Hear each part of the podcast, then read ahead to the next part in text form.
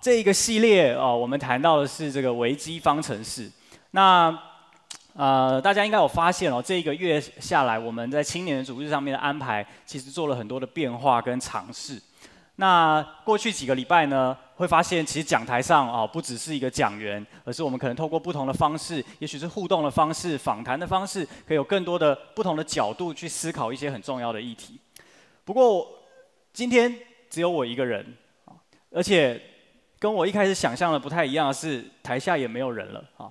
所以呢，我决定今天做一个小小的挑战，就是呢，当我们转成线上主日之后，我相信有一件事情是平常可以做，现在很难做的。就是，如果我在这里讲个笑话，我不太知道大家会不会笑，所以我们想做个尝试。我待会讲一个笑话，那各位呢，如果你在荧幕前面，如果你觉得很好笑的话，就请你笑大声一点。那如果你觉得很不好笑的话，嗯，你自己决定要不要笑，好不好？你自己决定要不要笑。但是我想讲个笑话，啊，这个笑话可能有点时事梗哈。啊，最近大家知道疫情的关系哦，所以我们基本上到任何一个地方，不管是大众运输或者是一个公共场合，我们都会戴着口罩。那这个笑话是关海底世界里面也爆发一些疫情啊，所以在海底世界里面呢，就大家开始人心惶惶。那有一天呢，这个虾子啊、龙虾哈，虾子跟龙虾啊不一样，虾子、龙虾哈，还有螃蟹，他们就聚在一起聊天，聊着聊着就开始咳嗽。这旁边经过的鱼就很紧张啊，想说：哎，你在咳嗽哎，你们你们三个还好吗？你们是不是得了最近很流行的那个什么肺炎啊？所以他就去关心一下，说：哎，你们还好吗？你们有没有戴口罩？你们为什么一直咳嗽？他说：“你们，你们鱼就是问他们说，哎，你们是不是得了这个流行性的这个肺炎？这样，那这三个动物就很泰然自若说，没有啊，我们好好的。这个鱼就问说，可是你们，你为什么，你们为什么一直咳嗽？这个螃蟹跟龙虾还有虾子就异口同声的回答说，呃，因为我们是甲壳类动物。”好，我就当做你们在你们的荧幕前面笑得很大声哈，笑得非常大声，人仰马翻，笑到旁边的人都在看你。OK，好，所以线上主日之后，我们多了很多有趣的事情可以做。接下来我也想再做一件有趣的事情。大家还记得以前我们在主日的时候，我们都会说，哎，跟你旁边的说哦，跟你旁边的说，上帝很爱你，耶稣爱你，我也爱你之类的话。那现在旁边可能不一定有人，对不对？所以呢，我们来做一件事情哈，呃，大家应该都有小组的群组，对吗？好，你的赖群啊、FB 的群组啊都可以哈，或者是其他的通讯软体都可以。呃，我待会给大家五秒钟的时间哈，请你到你的通讯软体上面，哈，就是在在你的小组群组里面，就跟大家说，我有在看主日，就这样，好不好？然后呢，呃，就是我们我们。用这样的方式哦，也鼓励那些还没有进来这个频道开始跟我们一起组日的弟兄姐妹、家人、小组员哈，可以算是一个小小的提醒，好吗？好，我给大家五秒钟，你可以断线一下哈，瞬间断线一下，然后呢，去你的小组群组开始哈，跟你的小组家人们问好，邀请他们再一次的来到这个线上组日，跟我们一起来聆听神的话语。好，我们在这种疫情期间非常的冷漠，但是我们需要有点温度，好吗？好，所以鼓励大家透过这个方式，我们一起来呃享受这样子的一个过程。好，哎，如果你发现有些小组员没有在听主日，不要戳破他啊，你可以就默默的私讯他，把那个主日连接贴给他，这样是有一样的功效的，好吗？哈，好，五秒钟到了吗？应该 po 完了吧？好，那我们就正式进入今天的主题喽，哈，正式进入今天的主题。今天的主题叫做“让神带领啊，走过死荫的幽谷”。嗯，刚刚我说过这个系列我们在谈论危机啊，那还记得第一周我们谈到什么吗？第一周啊、是修哥在我们当中谈到如何胜过恐惧。我们面对危机，常常会有很多的恐惧。修哥透过他的呃分享，透过话语的分享，透过他生命的一些问答，让我们更多的知道怎么样去胜过这些对于未知的恐惧。这是一个信心的学习，信心的功课。而第二个礼拜呢，透过 Kevin，特别 Kevin 分享了很多他在啊、美国当小留小留学生时期的一些经历，来跟我们分享怎么样在他人面对危机的时候，我们可以提供帮助，我们可以成为别人的祝福。这是一个给予的学习，是一个给予的功课。而上一个礼拜呢，因着疫情，我们转成了线上的主日，可能大家还在慢慢的适应跟习惯，但也很庆幸的是，我们有机会邀请到好几位青年的领袖。啊，分别是不同年龄层的领袖，在人生不同的阶段，从不同的生命经历的角度来分享，如何在内心深处建造一个不被环境动摇的生命。这是一个学习依靠的功课。而这个系列来到最后一天，最后一个一个啊段落，今天我们要来想想的是，如果如果你我的人生不小心真的就是进入了这样子的一个死硬幽谷，或是进入了一个危机的里面。实际上来说，我们到底要怎么去面对？实际上来说，我们可以怎么样让自己，即便身在危机当中，仍然不被动摇？这是我们今天一起要来思想的。所以，当我们谈到危机的时候，你会想到什么呢？通常，当我们谈到危机的时候，我们通常想到的可能是来自外在环境的一些威胁，可能是家庭关系的破裂、朋友背叛，可能是你的大考落榜，又可能是突如其来的疾病临到你，像刚刚晨曦的见证提到他的父亲。在啊、在刚生下啊、孩子没有多久，就诊断出啊、患出一个重大的疾病，这样子常常都是我们生命中的危机，而且这些东西通常是没有办法预料的。还有可能是什么呢？还有可能是经济的崩盘，像最近因为疫情的关系，知道不管是股市或是全球的很多国家的经济，其实受到很大的震荡，有很多的投资人在当中其实是人心惶惶，非常的恐慌的。还有什么呢？有一些行业因着疫情的关系，最近开始放无薪假。或是办薪假，甚至有一些公司开始有裁员，有一些人很无预警的就被公司开除，而接着有一些人可能面临失业的问题，面临找不到工作的问题，这一些点点滴滴都是我们生命当中可能在遇到的危机。不管你在哪一个年龄层，你是国中生、高中生、大学生、研究所、博士班到毕业的社青，甚至到已经成家立业，甚至有了孩子，你都仍然逃过不了危机这件事情。然而，危机中真正的关键是什么？我不知道大家有没有想过，这些外在的危机好像看似不可掌控，可是你知道，面对危机真正的关键，其实不是从外面而来，而是在我们的内心深处，从我们的态度开始转变。我们无法阻止危机的到来，可是可以改变我们面对危机的态度。一切都是从心开始。从心开始。刚刚新宇在最后祷告的时候有说啊，今天神不管你在哪个地方，在线上，在呃图书馆啊，在咖啡厅啊，在任何一个空间，甚至在分堂点，神都可以对你的心说话，好不好？今天我想要邀请你的是打开你的心，因为今天的这一篇信息不是不是不只是对你的头脑说话，这篇信息更多的想要对你的心来说话。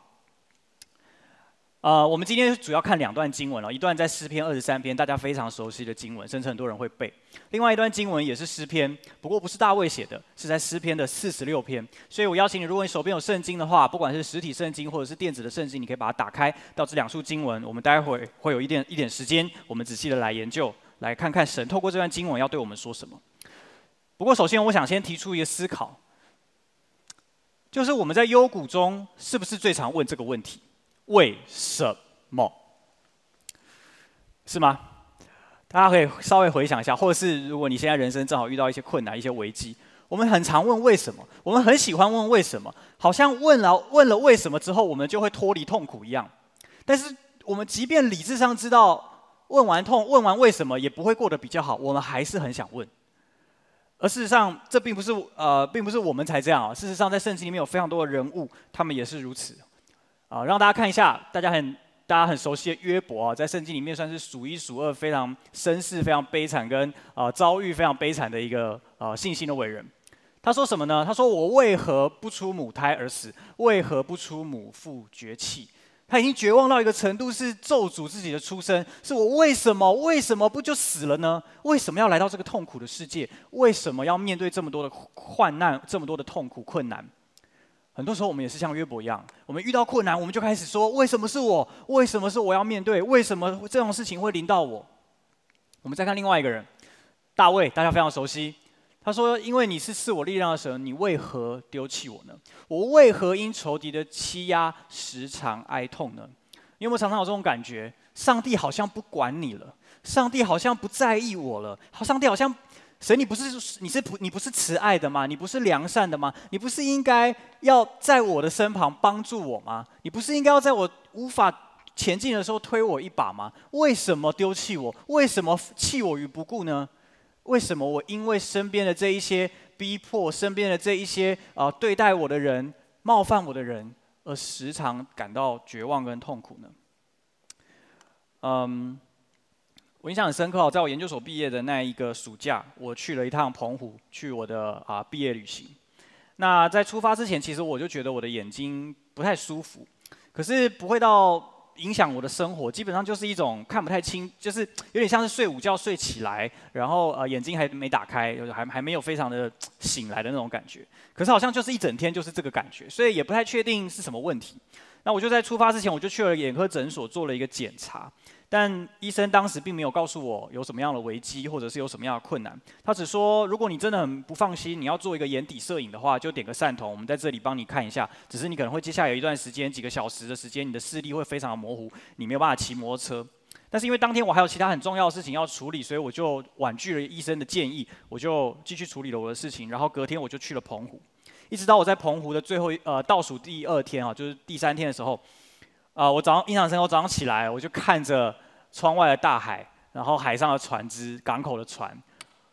我第一个念头是完蛋了，因为我所看到的景象是全部是扭曲的。我知道我的眼睛已经出了很大的问题，所以我就隔天回到台湾，我就立刻去挂了一个呃眼科的诊所，呃是一个视网膜的权威医生。啊、呃，我到了那边之后，我被我被告知我的右眼的视网膜是严重的剥离，啊、不是只是一个角落的。玻璃是几乎是已经影响到中央的这个黄斑部还有视神经，所以这对我来说是一个晴天霹雳的一个消息。那因为这一个疾病的来到，我瞬间打乱了我所有人生接下来的规划。我呃，我印象很深刻，那时候是大概七月啊、七月底的时候，然后医生通知我需要紧急做动一个非常大的手术，所以我就进到医院里面，开始了我的啊、整个手术的恢复期。啊、我从七月进到医院，然后中间有一段时间出来，然后到了十二月又再又再动第二次手术，一直到隔年的三月才算正式的完全走完这个疗程。所以从七月到三月，大概将近有嗯七八个月的时间，我动了两次大型的手术，然后在医院躺啊、就是休养了非常久。在休养的期间，我啊、因为他的这个手术呢，是我被医生吩咐，我一定。在修复的期间，我只能看地上，所以不论我晚上睡觉趴着，或者是早上起来，我的头都只能盯着地上看，我不能够看任何一个角度，我只能一直看地上。所以你知道那是一种非常大的绝望啊，因为嗯，我本来可以做很多事情，我本来人生还有很多的规划，因为我毕业了，我拿到毕业证书，我接下来人生才要开始，但瞬间一个疾病就把我送进医院，我成为一个只能看着地上思考自己人生，却又想不出什么解答的方方案的一个病人。我不断的问上帝：为什么是我？是不是我做错了什么？是不是我哪里没有把身体顾好？写论文太认真了吗？还是我的睡眠不足呢？还是我的营养不够？是不是我？是不是我忽略了什么东西，让我今天来到这个地步？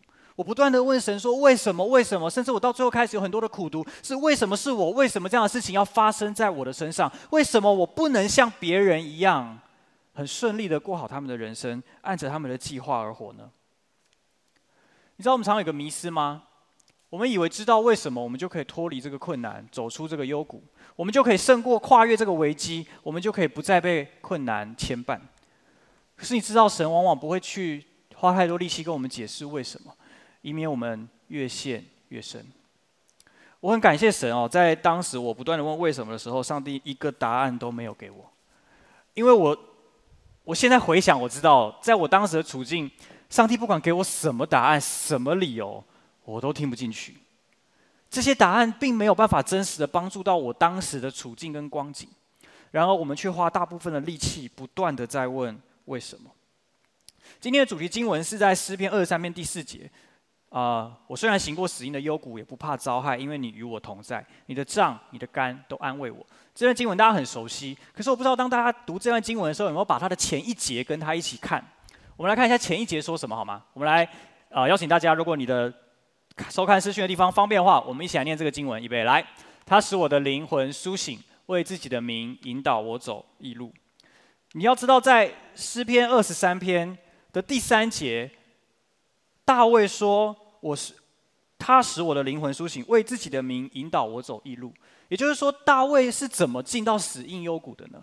是他选择上帝的道路的时候，是他跟随神的时候，是他在走他人生那些关键的选择，他顺服神，他按着神的心意而活的时候。这让我思考了一下：上帝不是要祝福我们吗？当我们按着神的心意，当我们顺服神的时候，难道不应该一帆风顺？难道不应该被上帝祝福吗？怎么反而我进到了幽谷呢？怎么反而我遇到了危机呢？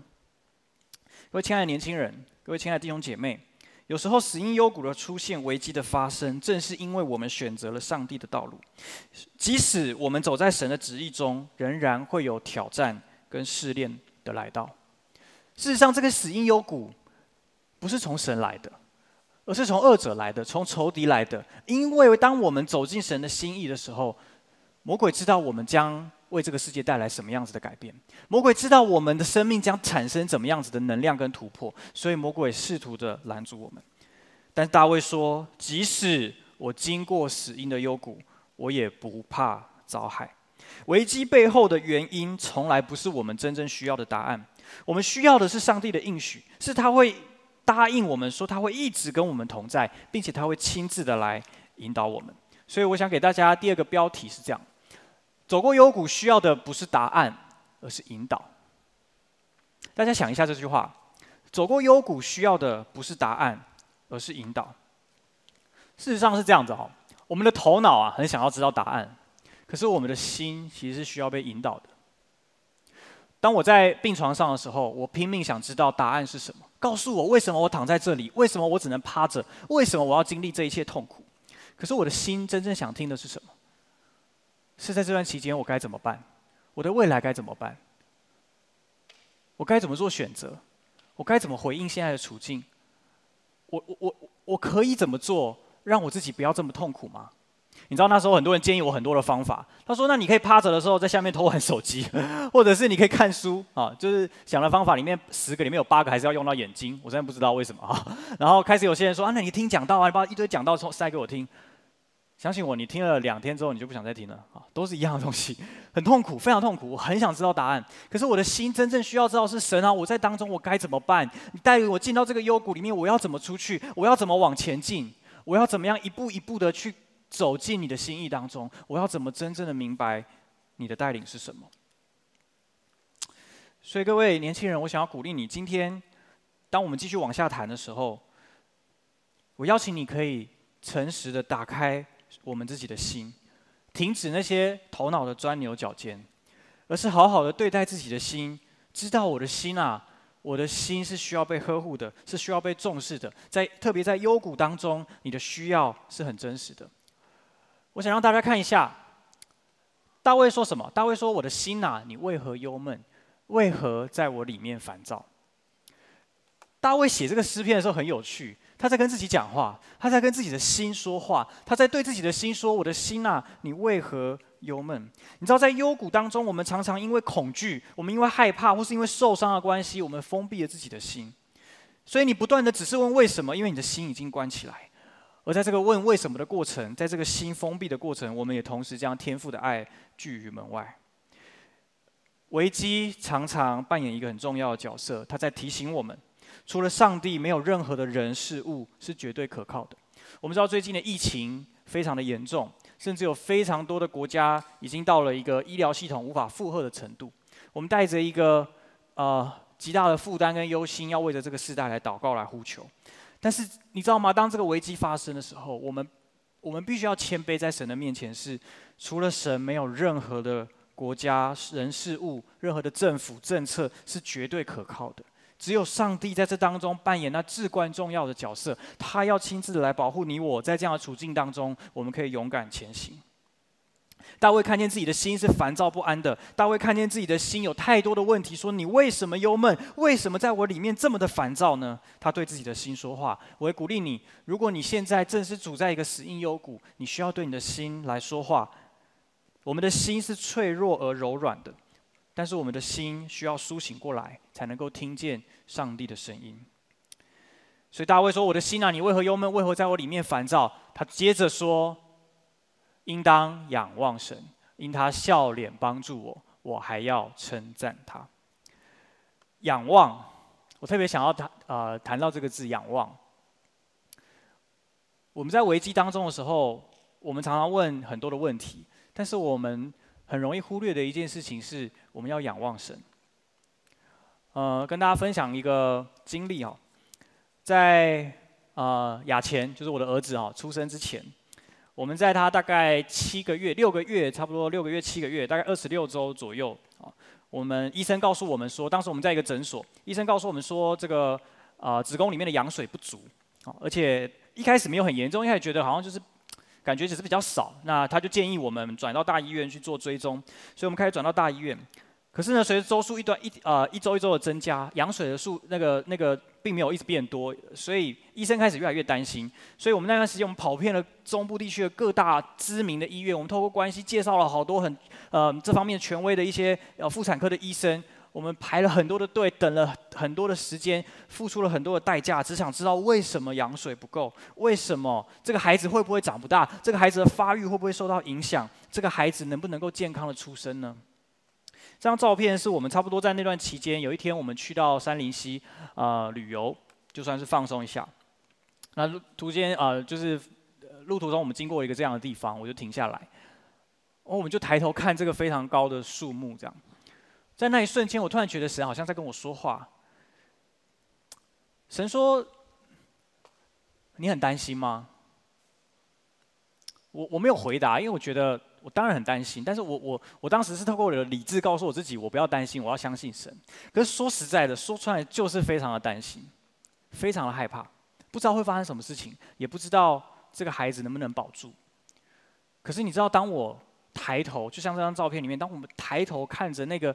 大自然雄伟的创造的时候，你知道我得到的不是答案，我得到的是一种稳定的力量，是一种坚定的、踏实的感觉。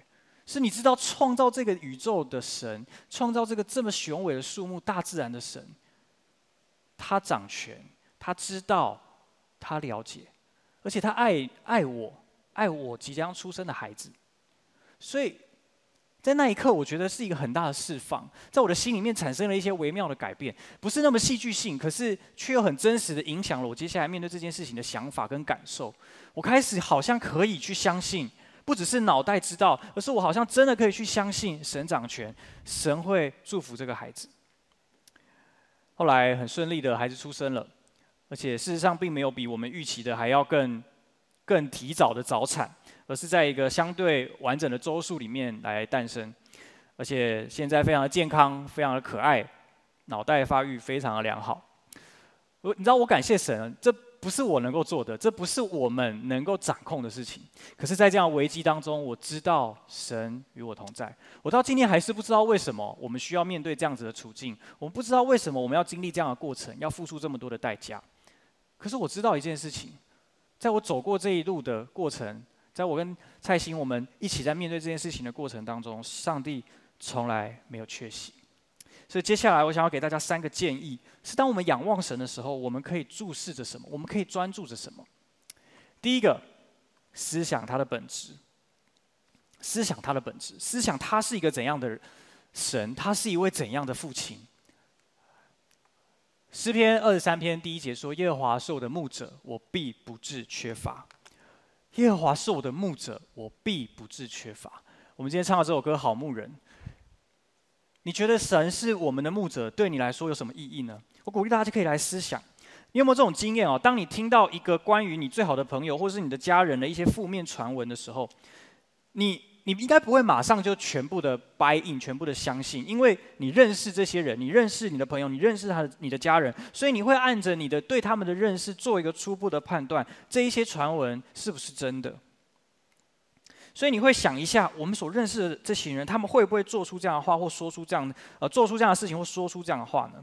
你知道，认识神也是一样，如果我们真的认识神，我们真正的去思想他是怎样的一位神。我们不会被环境影响，不会因为环境给了我们什么样子的思想或信念，我们就觉得啊，神一定抛弃我了，神一定放弃我了。而是当我们专注在他的本质的时候，我们会知道他是大有能力的。在诗篇四十六篇的第一节是这样说，我们一起来念好吗？请，神是我的避难所，是我们的力量，是我们在患难中随时的帮助。诗人告诉我们，上帝的本质，他是我们的避难所，他是我们的力量。所以认识神是这样，当我们认识他是我们的牧者，是良善的天赋，是保护我们的，是大有能力的，是更是我们随时的帮助的时候，我们的心就会开始转变，恐惧会转成平安，焦虑会转成安静，忧愁变为喜乐，哀哭的可以跳舞。呃，我举个例子啊，有一啊、呃，之前我在考研究所的时候。那时候啊，最后一关要面试啊。那我很幸运能够见到面面试这个阶段，但是在面试之前呢，我们就去到一个小教室去做等待的动作啊。那大家呢，就是因为我们都要准备那个 PowerPoint，所以每个人就把 PPT 印出来，然后开始这边不断的啊预备，待会要用啊就是要要表达的、要自我介绍的内容。那因为我们的呃这个面试的全程必须是全英文的，包含问答都是全英文，所以大家都非常的紧张，觉得自己可能会做不好。那我也是一样，我非常的焦虑，非常的。呃呃呃，就是没有办法放心。呃，我印象很深刻，当我坐进那个教室的时候，当大家都在准备的时候，我也下意识的拿出我的 PPT 的讲义，我想说，我开始来预备。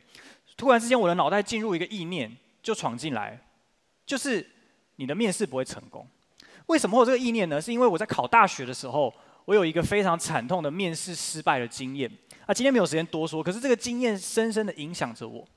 到了四年后，我要考研究所的时候，仍然感到非常的害怕。这个意念一进来，我就知道，如果我继续允许这个意念留在我的脑海里面，我待会的面试绝对完蛋。所以我做了一件事情，我做了一个选择，我把 PPT 的讲义收起来，我拿出圣经。那时候不知道为什么，我带一本超大本的圣经，我就在教室里面拿出圣经，所有的人就只有我拿着一本厚厚的圣经，然后在那边读。我印象很深刻，我就是读到诗篇四十六篇。神是我们的避难所。是我们的力量，是我们在患难中随时的帮助。当我一读到这句话的时候，我的心里面就瞬间出现了一个极大的平安的感觉。刚刚的那种焦虑、恐惧、害怕、挫折、失败的感觉，瞬间就不见了。而而取而代之的是什么？是神的平安，是一个超自然的平安，我无法形容的平安进到我的里面。所以我用一个非常泰然自若的。姿势看着我的圣经，等待着我被叫进这个面试的地方。那后来结果非常的顺利，我很成功的通过这个面试，顺利的用正取的名额进入了这个研究所来就读。你知道，很多的时候我们看环境的时候，看感觉的时候，我们会很害怕。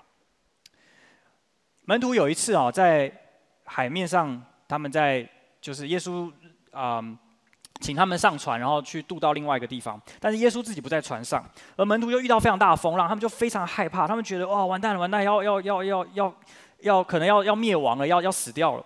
这时候他们突然看到海面上出现了一个神奇的人影，呃，他们以为是鬼怪，所以他们就更害怕，因为在海在晚上。这时候耶稣跟他们说一句话，他们耶稣说：“是我，不要怕。”我读到这个故事的时候，我非常惊讶，因为耶稣没有试着去解释。你们为什么遇到风浪？耶稣也没有试着去解释你们要怎么到达对岸。耶稣甚至还没有行个神迹叫风浪平静。耶稣只说：“是我，不要怕。”各位弟兄姐妹，各位年轻人，在患难中，在危机当中，我们需要听到的是这个声音，是耶稣对你我的生命，对你我的心说：“是我，是我跟你在一起，不要怕。”而我是一个怎样的神？我是一个怎样的朋友？我是一个怎样的家人？你是清楚的。所以，当我们注视着他的本质的时候，我们的生命也可以经历这样的祝福。第二个，我想跟你分享的是，我们要专注在他的应许，也就是他的话语上。专注在他的应许，也就是他的话语上。诗篇二十三篇继续说到第二节、第三节，我们一起念。他说：“他使我躺卧在青草地上，领我在可安歇的水边。他使我的灵魂苏醒，为自己的名引导我走义路。”神的应许，也就是上帝说过的话、答应过的事，是不会改变的。在我刚刚说的这个耶稣跟啊耶稣在水面上行走的故事里面，其实还有后半段。当耶稣说完“是我，不要怕”的时候，在他的门徒在船上的其中一个门徒，也就是彼得，说了一个惊人之语。他就说：“主啊，如果是你，就让我到你那边去吧，让我在这个暴风雨中可以走在海面上到你那边去。”我相信他说完可能就后悔了，但他更令他后悔的是耶稣的回答。耶稣说：“你过来。”我不知道我们当中有多少人在那个处境下，我们愿意跨出船身。但彼得也许没有想太多，他就出去了。所以他成为了人类历史上除了耶稣之外第一个走在水面上的人。他真的走过去了，只因为耶稣说：“你到我这里来。”各位弟兄姐妹，各位年轻人，神说的话就必定带着能力。我们有没有在困境当中，在危机当中听见神的话？好像我在面试的这之前，我所听见的神的话，好像我在呃面对这个孩子的未知的这个呃怀孕的过孕程的时候，我所听见神的话，上帝的话语是我们的保证，是我们的盼盼望。在死荫幽谷当中，最挑战的是我们专注什么？彼得走到一半的时候，他看见风浪太大了，圣经记载他就往下沉。耶稣就伸手把他拉起来，说：“你这小信的人啊，为什么疑惑呢？”事实上，我觉得耶稣这句话虽然看起来带着一点责备，可是这句话其实更带着一种爱。是你原本走得好好的，你看着我，你就到我这里来了，为什么怀疑呢？各位弟兄姐妹，我们在困境中，我们在死荫幽谷当中，最挑战我们的是专注。我们都知道该怎么办，只是我们不一定有办法专注。因为环境太真实，感觉太真实。可是耶稣要我们知道，他的应许早就超越一切的环境。我们的角色很单纯，就是要专注在他的话语，在他的心意当中。我们要明白神的心意到底是什么。在一切的风浪当中，我们要试着去明白他的心意，我们就会找到耶稣。我不知道在这一波疫情的流行当中，你有没有想过这个问题？神的心意是什么？我们相信疾病不是上帝的心意，瘟疫不是神的心意。因为神的心意是美善的，是要他的百姓，是要他的百姓能够享受他的丰富，享受他的慈爱。神的心意应该是带来健康的，可是为什么在这样的瘟疫的危机当中，我们要怎么去面对？我要鼓励大家。我们要有这样子的心智，我们要能够专注在他的话语上，我们要更多的去读神的话，让神的话语成为我们我们的帮助，成为我们的力量。试着去感受，当你读神的话语的时候，神的话不只是知识进到你的脑袋，不只是背诵它，而是当你把这些话读进你的心的时候，你的心里面的状态开始产生一些改变。如果你觉得我刚刚说的这些东西很抽象，那么表示你更需要去经历这件事情，因为一个基督徒的生命，一个信仰的旅程，这些东西都是不可少的。没有一个人不需要这个过程。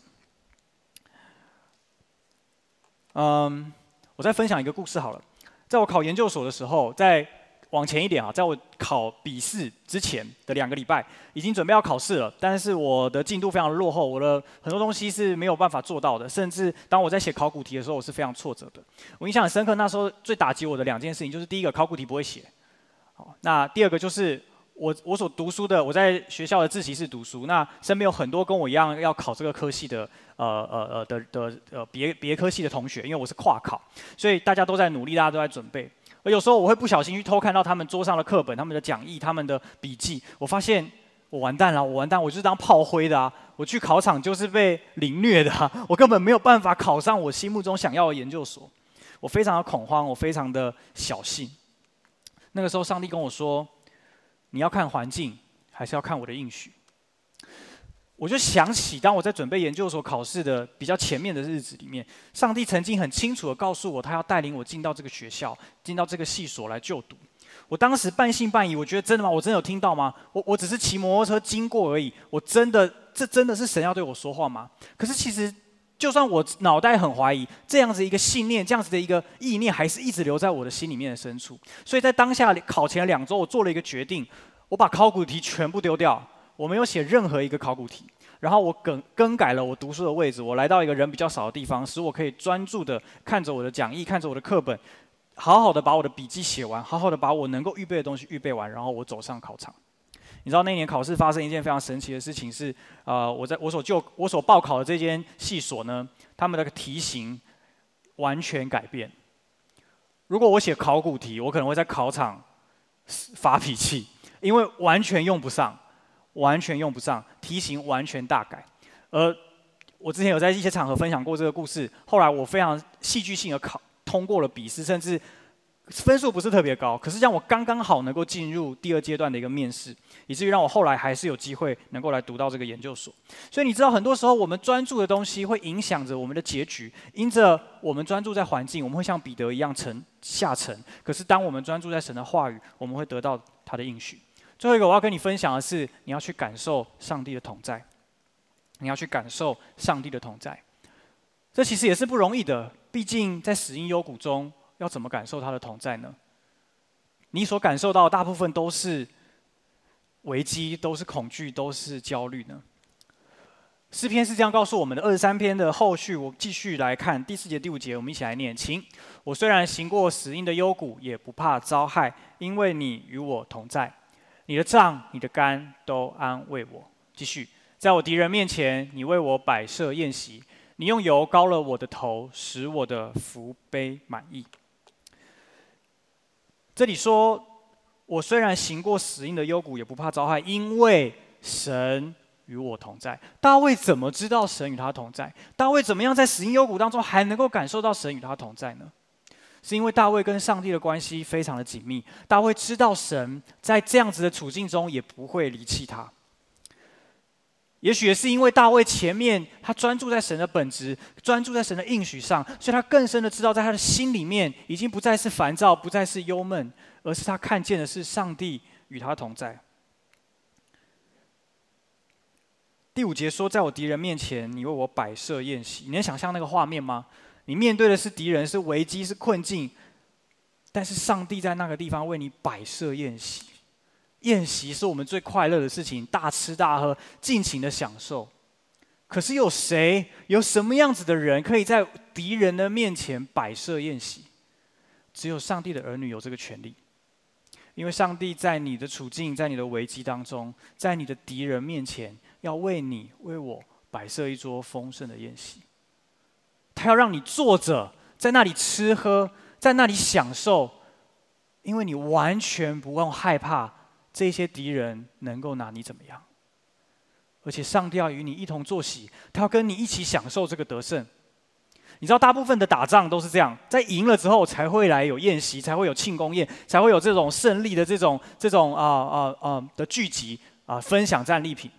可是上帝对待他儿女的方式，是在我们面对危机的当下，在敌人的面前宴席摆开，说：“我亲爱的儿子，我亲爱的女儿，跟我一起来享受吧。”诗篇四十六篇有一节经文是这样说的：“他说，有一道河，这河的分叉使神的城欢喜。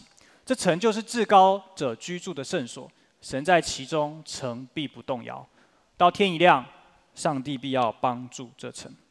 你知道河代表什么吗？河流在这个地方，诗人所描绘的河，代表的是上帝的供应、上帝的帮助、上帝的拯救。我们都知道，在以前的呃这些呃呃时代里面呢。”如果你的城是建立在就是大河旁边，你你基本上你大部分的资源各方面都是比较呃充足的，因为河河流会带来很多很多的供应。在以色列的背景里面，耶路撒冷这个城是没有这种大河经过的，所以在这样一个资源相对不是这么富足、充足、充裕的一个处境当中，诗人说，一个一条河的分叉会使上帝的城欢喜。这个河的分叉是什么意思呢？这个河的分叉代表是上帝超自然的供应跟帮助来到，因为这条河原本顺着这个路线走是不会经过我们的，是不会来到我们身边，帮助不会来。可是因着我们的信心，因着我们感受他的同在，这条河会分叉，会来到你的处境当中，神的帮助会介入，神的供应会介入，神的手会亲自伸下来，成为你在患难中随时的帮助。死因幽谷不是一个我们靠自己能够走出来的地方，我们需要天父的帮助，只有他的同在，才是我们在幽谷中最迫切的需要。当我们借着思想他的本质，专注他的应许，我们可以感受到他很真实的同在。然而，你可能会问：可是我都做了，但我就是感受不到。也许我正在旷野，也许我正在面临一些真的太大太难的事情，我真的感受不到上帝与我同在，我到底该怎么办？我到底可以怎么面对？我今天想要跟你分享，当我在预备这篇信息的时候，我特别觉得神有一些很很，好像我觉得神很大声的想要告诉我们一件事情。如果你仍然感受不到神，仍然感觉黑暗好像环绕你，黑暗笼罩你，也许是因为我们被放在天父的翅膀印下。很多时候我们会觉得黑暗还是在啊，乌云没有散开啊，我们好像被仇敌包围。可是你不要忘记，即使在那些你没有感受到的时刻，神依然与我们同在，神依然把我们藏在他的翅膀印下，神依然遮盖我们，保护我们，神依然用他的爱四面环绕我们。以赛亚书这边有一个经文说：“必有一人像避风所和避暴雨的隐秘处，又像河流在干旱之地，像大磐石的影子在疲乏之地。”我想邀请大家思想一下这段经文，好吗？这段经文说，必有一个人，他要像避风所或避难所和避暴雨的隐秘处。这几天啊、我在台北的时候遇到非常大的倾盆大雨，这种时候你会巴不得有一个躲雨的地方，而又像河流来到干旱之地。如果我们经历过干旱，会知道河流是多么的宝贵，而同时又像大磐石的影子，在疲乏的时候。我今天来到台中的时候，发现台中的太阳非常的炎热。我们都知道台湾的夏天是什么样子。而在夏天的时候，如果你出出去到外面是没有遮呃是没有阴影的地方的时候，你其实待不了多久，你就会非常的疲惫。你是要圣经告诉我们，有一个人，先知以赛亚发了一个预言，说将来有一个人会像这样子的来保护他的百姓，而我们知道这一个人就是我们的主，就是我们的耶稣。有另外一次，耶稣在平静风浪的一个事件当中，耶稣就跟门徒说：“我们渡到那边去吧。”这是在耶稣走在水面上之前啊、呃、发生的事情。耶稣说：“我们渡到那边去吧。”然后耶稣就跟门徒一起上船了。但是呢，他们一样行到半路的时候又遇到暴风雨啊。那在这个暴风雨当中，门徒一样又是的非常的手，呃，就是非常的慌张，非常的紧张，甚至连这些非常有经验老道的渔夫都没有办法控制住船的一个稳定。所以呢，他们不断的想用自己的方式去拯救整艘船的人幸免于难。他们完全忘记了刚刚耶稣才说我们渡到那边去吧。他们也完全忘记了耶稣甚至还在船上。他们想要靠自己的方式来得到拯救，发现一切的方法都用尽的时候，他们才想到：哎，耶稣不是跟我们在一起吗？他怎么没有来帮忙？所以他们跑去船尾，发现耶稣在睡觉。他们就把耶稣摇醒，说：“主啊，我们都要死了，你难道不救我们吗？”这是一种近乎质问的语气，可是你不觉得有一种既视感，有一种似曾相识的感觉吗？我们是不是也常常这样？我们用尽所有的力量，想要脱救自己脱离一些的危机、一些的灾难的时候，我们发现我们已经穷途末路的时候，我们才质问说：“主啊，为什么不帮助我们呢？你难道不帮助我吗？”你知道故事很有趣啊！耶稣就醒来，睡眼惺忪，就跑出去外面看看暴风雨，就斥责，随便斥责一下风浪。风浪就平息了，耶稣就转过来问了这一群把他吵醒的门徒说：“你们这些小信的人，为什么要疑惑呢？”耶稣的问题很有趣。耶稣这个问题的意思是：刚刚我不是说我们可以到那边去吗？我们可以渡到那边去吗？那就代表着我在我跟你们在一起，我们会到那里去。为什么？为什么你们没有想起来？各位弟兄姐妹，各位年轻人。有多少时候我们在困境中，我们没有想起来？耶稣说我们会渡到哪里去？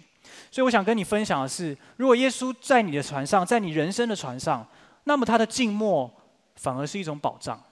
你有想过这件事吗？因为耶稣待在船上，所以他什么都没做，是不是就代表着这是一种绝对的安全，是一种绝对的可靠，是一种绝对不会沉下去的保证呢？因为他在船上，他就跟你在一起。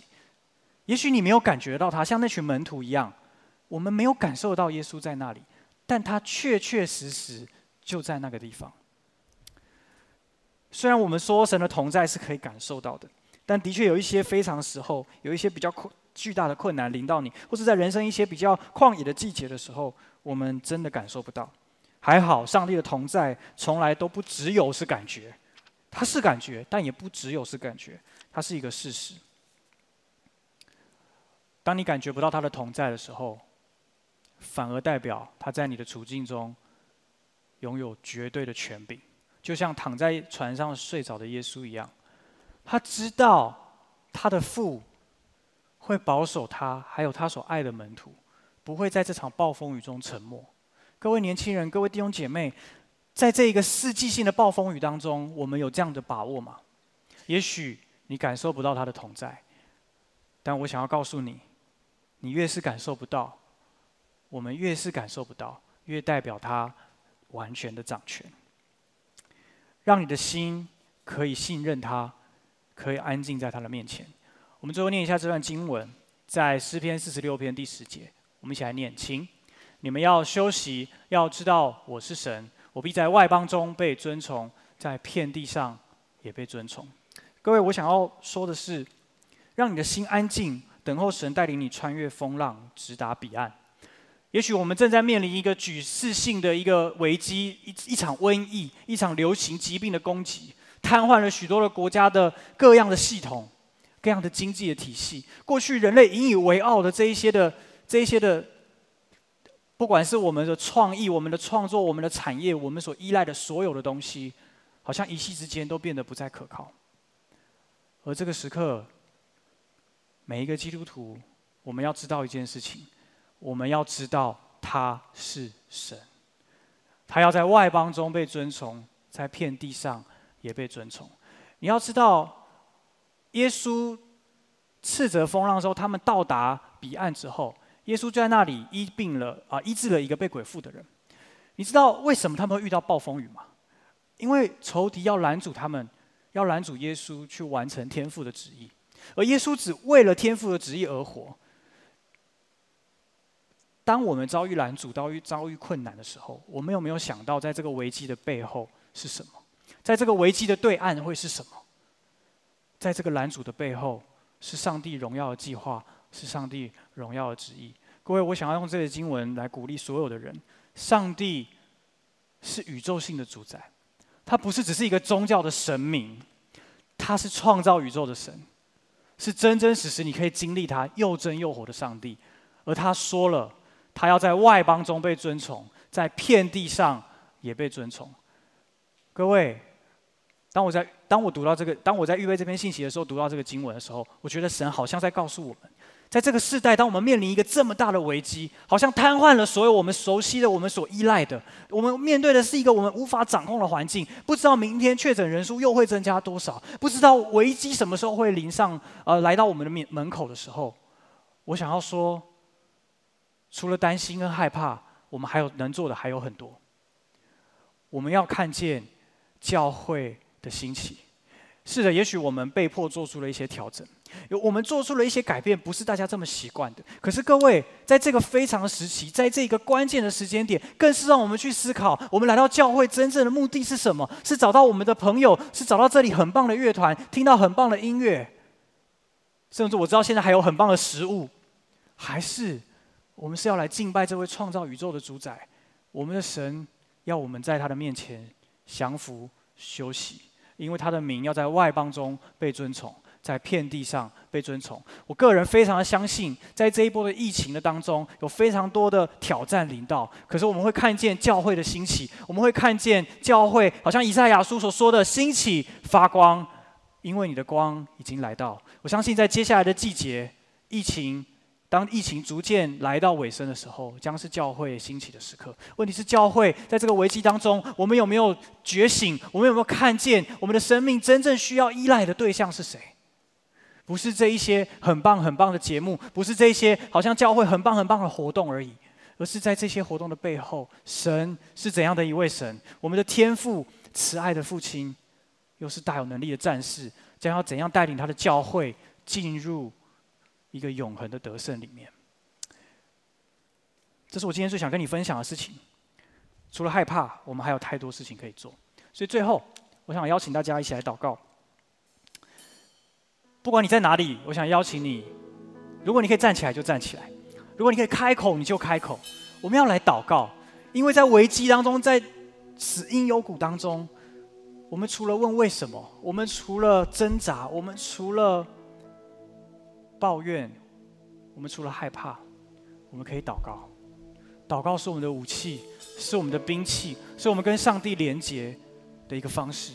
可是你知道吗？祷告还有一个奥秘，祷告不只是我们跟神连接，而是借着祷告，当我们一起祷告的时候，我们跟教会的肢体连接。你知道，你现在你现在用手机，你上网，你进到像 YouTube 的平台，你到 FB 的平台，你到 IG 的平台，你不是只有跟这个平台的连接，你是借着这个平台跟其他的人连线连接。你现在正在收看的这个直播，就是一个最好的证明。当你连上这个平台的时候，你连接的是世界各地的 Biters，你连接的是世界各地一起在收看这个直播的弟兄姐妹、年轻朋友。各位，当我们祷告的时候，不是只是跟上帝连接。我们连接的对象是借着我们与神的连接，我们跟上帝的百姓、教会的肢体完全紧密的连接在一起。也许你现在只有一个人在家里看直播，也许你只有一个人在宿舍看着直播，甚至你声音都不敢放太大声。但是我要告诉你，把你的心打开，你会感受到那一样的火热，你会感受到那一样的热情，是我们教会的肢体，借着这个非常的时刻，我们更加紧密的连接在一起。不是一定要看到他的人握到他的手，我们才是有关系的。而是借着祷告，我们可以连结在一起。好不好？接下来，我想要邀请大家，我们一起来祷告，好不好？为着你自己来祷告，不要因为你站在荧幕的那一端而成为一个旁观者，不要因为你站在荧幕的那一端，你好像好像在旁边观看一场聚会、观看一个节目一样。No，我们是来到上帝面前侍奉他、敬拜他的侍奉者，我们是他的百姓。我们是他的儿女，我们唯一要做的事情就是赞美他，就是高举他，就是与他亲近，因为那是神呼召我们的时候要我们成为的样子。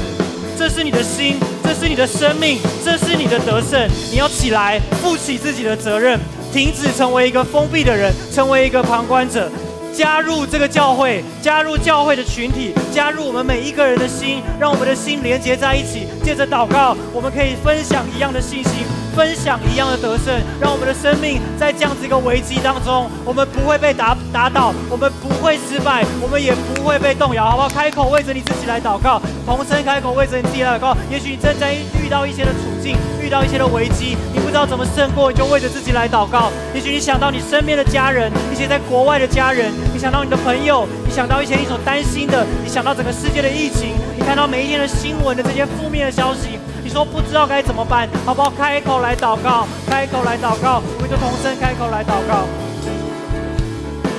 现在天父来到你面前，做宣告，说啊，没有任何的仇敌的伎俩可以挪走我们的信心，没有任何的死因幽谷，没有任何的困境和危机可以挪走我们的专注。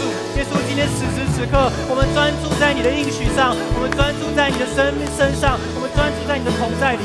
主啊，即使我们感受不到你，我们也相信你与我们同在，因为这是你的应许，这是你的信实可靠的应许，你的本质，你必不会叫我们失望，你也不会叫我们被打倒。主啊，我赞美你，我感谢你。主啊，我要奉你的名要来宣告，在这样子的一个疫情的挑战，在我们生命各自面对的危机当中，我们要得胜，我们要得胜。主啊，我们在心态上我们要得胜，主啊，我们要进入这个得胜的里面。也是我们赞美你，我们称颂你。主啊，你的名是应当称颂的。主啊，你的名是当赞美的。主啊，我们要说，主啊，我们要说，你要在外邦中被尊崇，在遍地上也被尊崇。你的名要被高举。主啊，让我们在这个时候，主啊，我们不只是想到自己，我们更是可以释放这样的祝福，这样子的爱。到那些需要的人的当中，在那些恐惧、焦虑的地方，主啊，我们要赐下平安，奉耶稣的名，那些的忧郁、焦虑离开，完全的离开；那些拦阻我们来到你面前的锁链，完全的被扯断。你的耶稣基督的宝血，我宣告，一切都要被扯断，一切都要锁链都要被扯断。主啊，你的爱、你的恩膏要折断重恶，让这个世代、你的教会可以兴起。发光，为了这个世代的需要，昂首前进。我们赞美你，我们赞美你。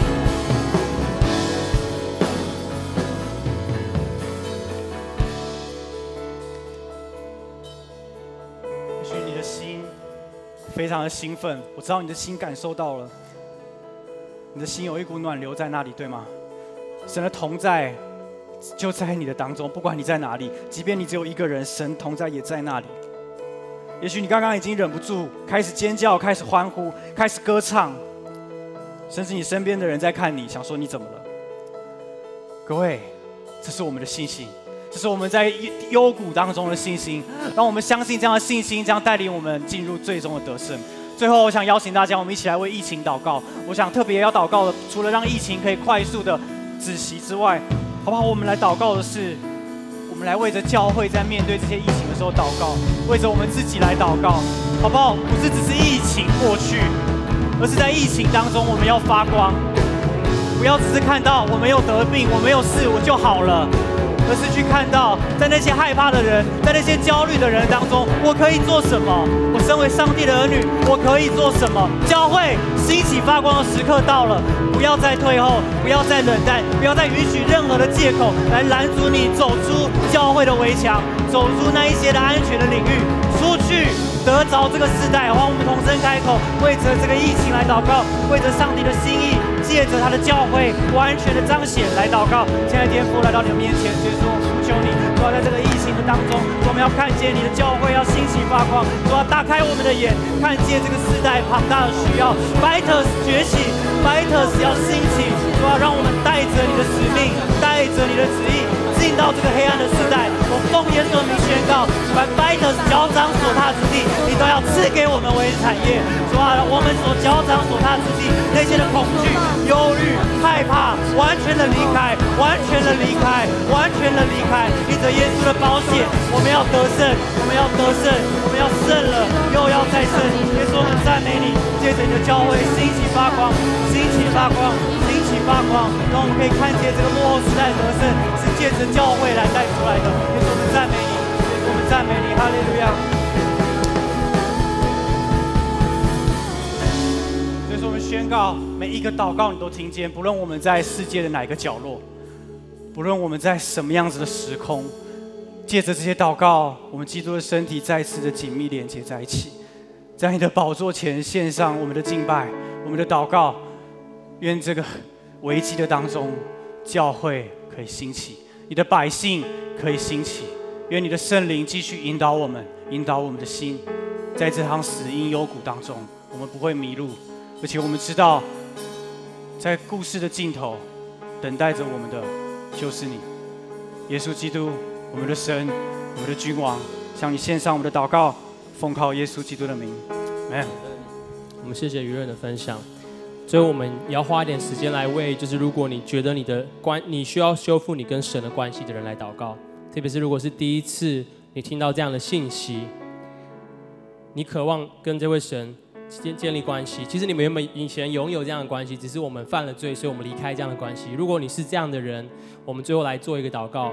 如果你觉得你的生命就像有人所说的，你行在一个死荫的幽谷，你需要盼望，你需要知道耶和华是你的牧者。你需要这位拯救者来拯救你生命的人。等一下我会来带一个简单的祷告，但是我们相信这个祷告大有能力，因为这个祷告能拯救你的生命。所以我等下念一句，你就跟着我念。我邀请你把你的生命交给耶稣。我们一起来祷告说：亲爱的耶稣，我渴望跟你建立这样的关系。所以我今天敞开我的心，求你进到我的心中来，成为我生命的拯救者。以及掌管我生命的主宰，我完全降服，在你的面前，求你来接管我的生命，好让我知道，你在死荫幽谷里，依然掌权，因为你是我的神，洗净我的罪，赦免我的过犯，使我成为圣洁，谢谢你接纳我。听我的祷告，奉你得胜的名求，奉你得胜的名求，阿门。我恭喜你，如果你做这样的祷告的人，我非常开心，也鼓励你，就是继续的相信这个祷告所会带出来的果效，因为你已经把你的生命交给这位爱你的耶稣基督。所以今天从今天之后，你的生命就不再一样。我们也相信，刚刚做祷告，如果你已经是基督徒，而你需要修复关系的，你的关系跟神的关系也已经修复了。愿神接纳你成为他的儿女，所以很开心跟大家可以有这样祷告时间。那接下来我们有一点，最后还是来报告一些重要事情的时间。我们来看第一件事情。第一件事情讲到的是我们要一起领圣餐，好不好？跟你自己说，我要一起领圣餐。好，一起不是自己哦。呃，我们在下礼拜六月，哎，不是六月，四月四号礼拜六的晚上，虽然是线上的聚会，但是我们要第一次尝试。在家里自己做这样特别事情，是要一起来领圣餐。那我们在下周三呢，听说会有一支非常有趣的影片在我们的社群媒体上发布，关于你怎么样在家自己领受圣餐，所以大家可以期待一下。为什么我们要领圣餐？圣餐的英文叫做 communion，它其实就是 common union，讲的是一个普遍的连结。你要知道，圣餐其实不是为耶稣他自己所预备，圣餐是为我们所预备，为每一个信徒所预备的。这个圣餐的目的是为了让我们知道耶稣是拯救我们的，让我们一直纪念耶稣所为我们做的，直到他来的那一天。所以很重要的事情是我们下礼拜做这样的事情的时候，是希望你预备心，一起来做这件事情，你就会知道我们在基督耶稣里，我们是成为一家人，我们连接在一起，就像这个字 communion 一样。所以鼓励你。也是希望你就是在下礼拜六之前呢，你需要预备两个东西。第一个是饼，饼你可以拿没有发酵无效饼，可能比较难找，你可以找苏打饼，也可以这样的饼干。另外就是杯杯，你就去买葡萄汁就可以了。预备这样的饼跟杯，让我们一起预备心来领受圣餐。我们接下来往下看，就是我们在这个防疫期间呢，我们有一些公告，就是因为疫情的关系，所以我们现在很多的聚会形式都有所调整，所以。呃，你想知道最实际的的聚会的形式的变更，就直接上官网可以了解。所以我们现在所有的主日啊，我们的晴雨炉，我们的敬拜祷告会都转为线上，现场不会开放任何人入场，请大家见谅。但是所以所以现在很多都会仰赖这样 YouTube 的频道，所以可以你可以把经济教会这样一个订阅的功能开启那个小铃铛，得到影片的这样最新的消息的更新。另外，我们因为下礼拜礼拜四跟礼拜五是清明。连假，妇幼清明年假，所以礼拜四跟礼拜五教会所有的场地、小组场地、培育课程、青云炉活动都是暂停的，教会的办公室也不会有服务的行动，所以呃，请大家特别注意。那另外在礼拜六是会重新的来正常上下班，所以大家可以知道一下这样的消息。另外，我们的夏令营的营梯还有营歌的征招时间是往后再多给大家两周的时间，因为我们相信还有很多人的创意还没有。还在差最后一点要完成的的状的阶段，所以我们一直收件会收件到四月十号礼拜天的晚上十一点五十九分，请大家特别注意。如果你还有最后一点感动，赶快来投稿。我们相信今天你会又透过你的投稿来祝福今年的夏令营。我们的所有的小组现在都是线上化的，所以。呃，请大家特别知道。另外，我们有一些课程是还是照常上课，就是我们的培育课程 Next 或是 T1、T2 那些系列。另外还有才艺课程、音乐跟舞蹈。另外还有小组长跟区长训练都是照常的，所以请大家特别了解。所以往下看，我们就有一个社群的特别的募集计划的一个活动，就是今天晚上应该很多小组一样会开，不管你是用 Zoom 或是用 Line 来线上聚会，只要任何人你把你的那个聚会的那些大家的那个头像。一起截图下来，截图然后传上你的 IG 的现实动态，并标注 byt.tw 的账号呢，你就很有可能让你们大家的大头贴曝光在我们这个最终应该有三千人的粉丝的 IG 的粉丝专业上面。OK，希望透过这样的方式，让更多人可以认识你们小组人，也可以呃，就是跟大家分享你们快乐小组的样子。另外，我们有街舞的进阶班还在报名中，所以我们有。街舞这个是一个进阶班教，教 hip hop 有七堂课，那报名时间一直到四月十九号才截止，所以它现在价格是只要半价，所以非常的好。所以如果你有你有渴望，就是你们就会一些基本的舞蹈的律动的话，你就可以来报名，就是资格非常的简单，你只要是木七年木学人，然后你有完成一万稳定聚会就可以来报名，请大家特别来知道这样的消息。最后我们有个事情要报告，就是我们有大学校园的祷告会在进行，那。这边总共有十五所台中的大学，我们现在可能有些可能还是有实体的祷告会或聚会，但有些都是转线上的。所以，如果你还你是这些学校以上这两张 PPT 学校里面的人，但是你还没有参与在他们当中的，但是。你有渴望的人，我鼓励你可以在呃上去教会的那个惊奇青年 BYT 的粉砖里面，上面有详细的资讯，可以了解你的学校在什么时候会什么时候聚集，什么时候会有这样的祷告会。然后另外有个表单你也填写一下，我们会有人来与你联系。希望透过这样一起为你的学校，也为你学校的防疫，为学校的各样的事情来祷告。所以以上就是这次今天的报告事项。如果你想了解更多，可以上官网来查询。所以最后一点时间，我们用这样这首诗歌来回应。的神，我们相信上帝做了很美貌美好的事情在我们当中，我们一起来继续来敬拜他。当我等候在过程中，你向我唱出爱的旋律，你应许我。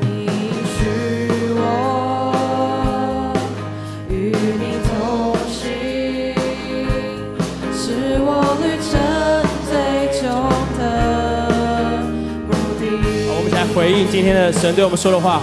你使我我在其中超越一切风浪，你保守我脚步，当我失去方向，我软弱时，你是我心中永留的力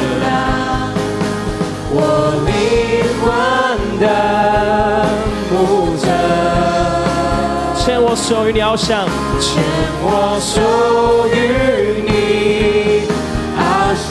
最后一次来唱，